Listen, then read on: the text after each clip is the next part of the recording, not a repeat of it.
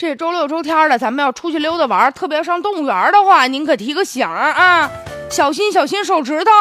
怎么着呢？这不嘛，上周趁着周末，这二十八岁的男子小张和朋友一起呢，去到青岛动物园去玩去了。当时小张特兴奋呢，就反正也是可能挺长时间没看着动物了，这为了过瘾呢，拿一麻花逗那熊去了，给那熊啊喂食儿。结果倒好，他没成想，瞬间这熊啊也够贪的了，麻花吃了还不过瘾，他想吃点肉，就把这小伙的手指头顺带脚就给吞到肚子里去了，顿时鲜血直流啊！小张惊慌失措，怎么能把我手指头咬掉呢？就找到这园里的工作人员了。小张就表示了，说那你你你咬我了，你们是不是得负责任呢？但是呢，人家这工作人员表示很无奈啊，说那那我们怎么知道怎么办呢？最终，小张自己打车到医院去了，但大夫说了，你这断裂的手指没有办法再恢复了，只能先注射呢这个狂犬疫苗，过一段时间呢再做修复的手术。你说闹出这么一出，原本是去溜达玩的，现在哪有什么心思了？他想向动物园去讨说法，人工作人员还觉得委屈呢，说那外面有护栏，上面有警示牌，饲养人员也劝了，那你还怎么办？人家工作人员真是之前就劝过他，说你别喂啊，你别喂。他呢，就不听，转了一圈，跑到人看不着的地方，又接着去喂去了。你说这种情况，你被熊咬了，你是不是自找的？那个人行为呀，再加上吧，就我看那个图片了啊，就那个图上啊，人家动物园特意里三层外三层加了一层网，就怕大家离那动物太近了。所以现在园方感觉人家管理不存在问题。确实，这男子呢也是，他也承认人家那个。就是动物园外面那笼子上面有警示牌啊，但是他说自己没看着。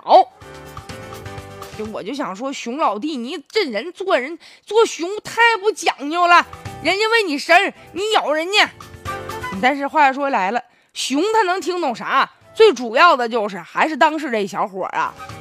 你说你看动物看动物呗，你用眼睛看呗，你为什么非得上手呢？